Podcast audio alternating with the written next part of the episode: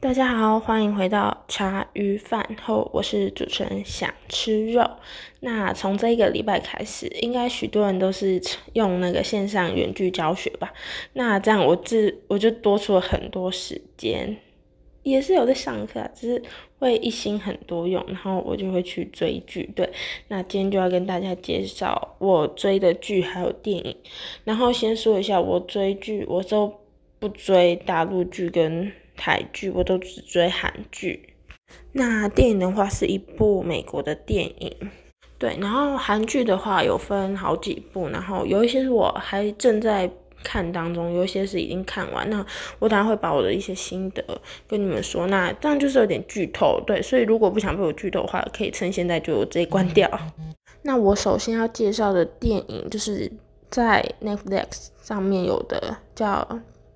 当幸福来敲门，他是在讲述一九八零年代的时候，然后就是有一个父亲，他本来是在当就是医疗器材的推销员，然后他之后就就是刚好吧，我觉得那就是很关键的一个点，他看到有一位股票经纪人，他开着很拉风那种大大的那种敞篷跑车，然后停在那个街上，然后。就是，他就问他说他是做什么工作，然后那一个股票经纪人就回他说股票经纪人。那那个爸爸之后就问他说，那是需要大学学历吗？然后那一位股票经纪人就说不用，只要你数学还有你的逻辑就是好，就是可以当。然后那爸爸就是毅然决然，他就是想要去当股票经纪人，然后他就去应征。然后中间就有一段我就不叙述，反正他就是之后他为了做这个。股票经理他其实下了很大的决定，还有他其实失去了很多东西。那如果假如是我的话，我不可能会，我不可能会选择他那个选择，因为真的很冒险。但如果我没有像他一样这样选的话，我我之后肯定也是个很普通，就是很很痛、很穷苦的一个人吧。那当股票实习生，就是你你就算有上，你也是有六个月是没有薪水的，然后是看。的业绩如果很多，就可以当成正式员工。那这个爸爸其实，我觉得他非常伟大，是因为他这他这六个月里面没有薪水，然后因为美国的那个纳税制度好像是很高很高，然后他还有带上他儿子，然后他也就是他不愿意让他儿子就是露宿街头，就是只有一天。非他应该一辈子都记得那一天，就是那一天他有卖完医疗器材，然后之后那个报税单就来了，那个银行就从政府就从他银行里面把他把医疗器材卖掉的钱，然后拿去就是抵他税，所以就等于他一时之间他的银行账户只剩二十一块美金，然后他跟他儿子不得不就是从那一天开始，就是每天到那个。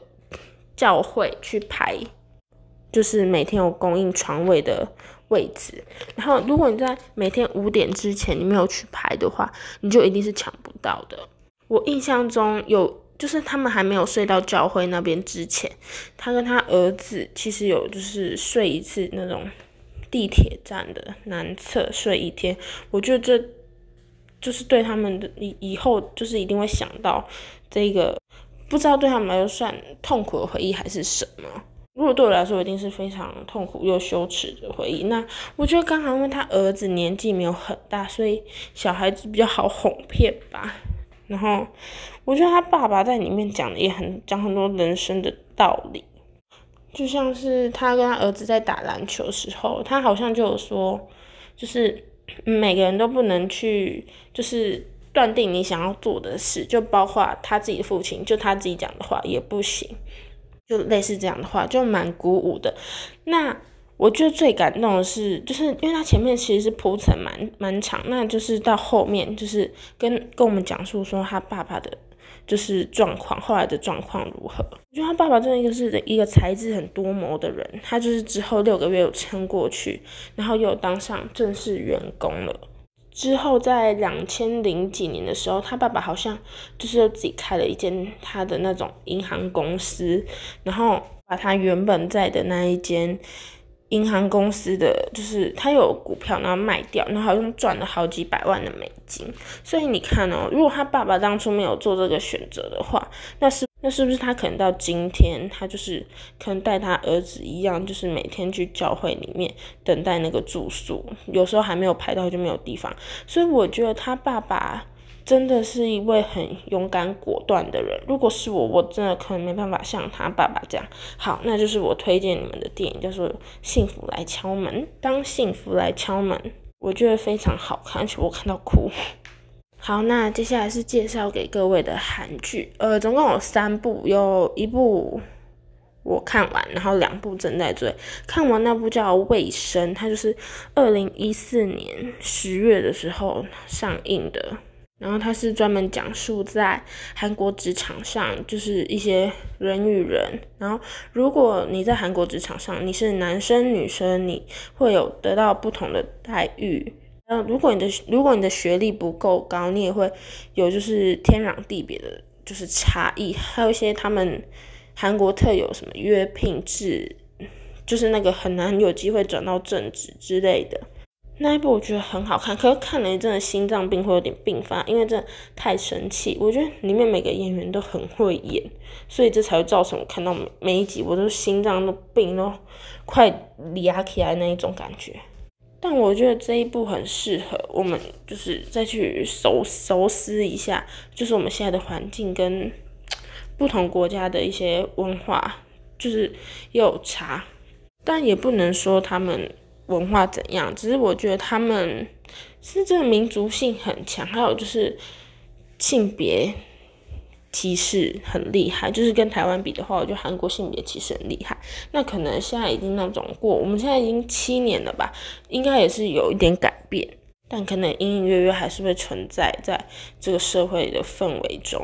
那第二部就是叫做《如蝶翩翩》，它我看到第十集了，我这真的是可以荣登我二零二一年上半年度就是最喜欢看的一部剧，诶，就是。他让我每一集都在哭，真的是每一集都在哭。我很少，因为我追剧是那种很少会追完，不然就追到一半我就放弃，不然就看一两集。如果不是我的胃口，我就直接跳下一部。然后这一部是这样让我想一直看下去，而且他不能在我学校宿舍看到，因为每看一集我就会一直在哭，很感动，因为我很不能。就是我遇到那种，就是有可能有家庭类型那种，我就很容易把我的哭点爆出来，对，然后这刚就深深打动我。好，那废话不多说，他就是简介在讲说，一个高龄七十岁的爷爷，他就是因为他小时候的梦想就是去当那种芭蕾舞者。就是想上舞台的那一种，但是被迫于家庭经济，所以导致他就是从就从那种一出社会就又结婚，然后又要养小孩，所以他逼不得已就是去当了邮差，然后当了三四十年这样，然后直到他退休，他就偶然有一天看到一个跳芭蕾舞的少年，他叫李彩璐，对，就是我们他们两个都算主角，然后他就看到他之后呢，反正那个。主角他看到那爷爷，他其实蛮不屑。他说：“为什么七十岁要来跳芭蕾舞，在家好好退休不就好嘛？”但是就是经过他们一连串他们的相处，然后他们两个感情就变成很好。然后之后因为爷爷他得阿兹海默症，那那没有真的哭爆。然后还有一些他，我觉得他们人物的那种配串，我觉得其实也都显现的出来，就是在现代家庭中，好像还是有很多人对那种。男生跳芭蕾舞还是有很多刻板印象，不然就是你年纪大你就只能去登山呢，你就好好在家里退休享清福啊，你不能去做你想做的事，就是可能你想做的事，你子女如果不喜欢，你也是不能去做。我觉得这一点就很对我们一些老人家，其实他们真的很可怜，就是也不是他们可怜，是因为你都已经活到。一把年纪，然后你还真的不能去随心所欲的做你想做事，我觉得真的很替他们惋惜。好，反正这一部我超级推荐大家去看的，如果喜欢这种剧的话，一定要去看，因为这剧剧很新颖，它的题材很新颖。然后最后一部是我是遗物整理师，对，也是韩国的，它最近话题度还蛮高的。然后我也是因为我朋友推荐我才去看，然后我现在只看了一点点，反正我只看我刚看而已，我看第一集而已，但我觉得很感动。可是我记得台湾好像以前也有类似这种这种剧，我那时候也看到一直在流眼泪。反正韩国的拍摄技巧比较不会那么真实，它比较不会把那种血腥的画面带出来，所以它是比较那种含蓄的一些。手法来带给我们这些观众看，然后我看还蛮感动，只是我第一集就被冲击到了，就因为他爸爸就直接死掉，然后监护人还是过给那种就是小混混那种，已经去监监狱关然后再出来，我其实蛮吓到，他爸爸为什么会把那个监他儿子的监护权给？那一个小混混，因为他儿子是有轻度障碍，所以即使现在二十岁，他也不太能就是宣告那种自由，你知道吗？他是是必须要一个监护人在，所以我还蛮期待他后续怎么发展的。然后我觉得这一部应该是很好看，不然应该不会有那么多人推荐。好，那我们今天这一集就先讲到这边，那如果有兴趣的话再去看，好不好？啊，如果不合你胃口，也不要怪我，因为我真的自己觉得很好看，所以我才推荐给你们。我已经很容易弃剧的人，我还会觉得这些片很好看，就表示真的有它很好看的一些点。好，那我们今天这集就先到这边喽，那下次见喽，拜拜。